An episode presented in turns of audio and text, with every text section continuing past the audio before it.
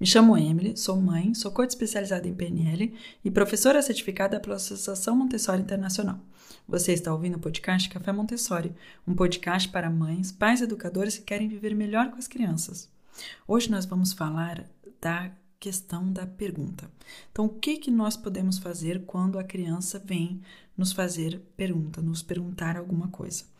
E algo que eu achei muito, é, muito interessante, muito legal na sala de aula Montessori é que dificilmente a, o adulto vai dar simplesmente a resposta à criança. A maior parte do tempo, o adulto vai estar aí para acompanhar a criança a encontrar a resposta por ela mesma e assim em uma próxima vez em que ela tiver uma dúvida semelhante, que ela seja capaz ela mesma de encontrar a sua resposta. Esse é um papel, é uma mudança de paradigma que, ele, que é bem forte, bem importante na educação montessoriana, que é que o adulto realmente não se põe mais num papel é, de é, detentor do saber. O saber ele está no mundo, ele está em todo lugar, ele está no material.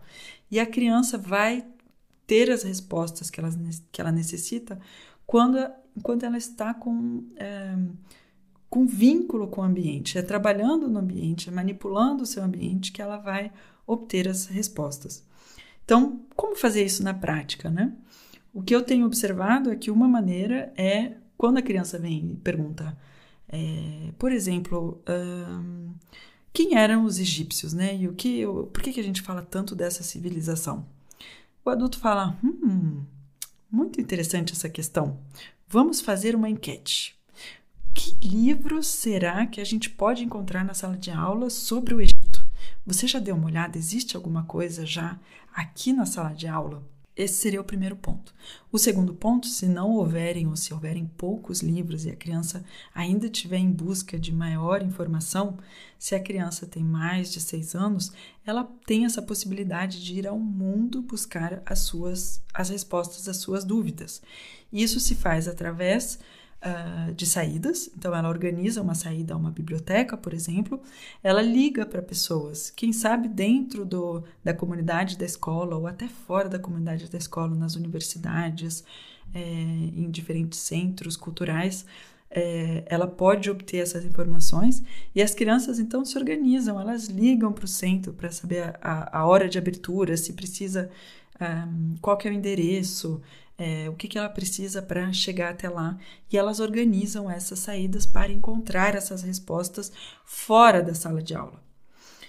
Então, é, esse, esse, papel do adulto modificado, né, no qual o adulto ele se torna muito mais um, um acompanhador, ele é bem interessante porque, é, inclusive na sala de aula, muitas vezes as crianças não podem interromper o adulto. O adulto está em apresentação, as crianças colocam a mão em cima da, do ombro e aguardam que o adulto esteja disponível. O adulto não está o tempo inteiro disponível. E nós, como adultos, ficamos muito atentos justamente a quando a criança vem o tempo inteiro nos solicitar, porque tem alguma coisa na ordem da independência, é, da autonomia no qual a gente pode estar trabalhando. Isso é que eu queria trazer para você hoje. Espero que você gostou do episódio.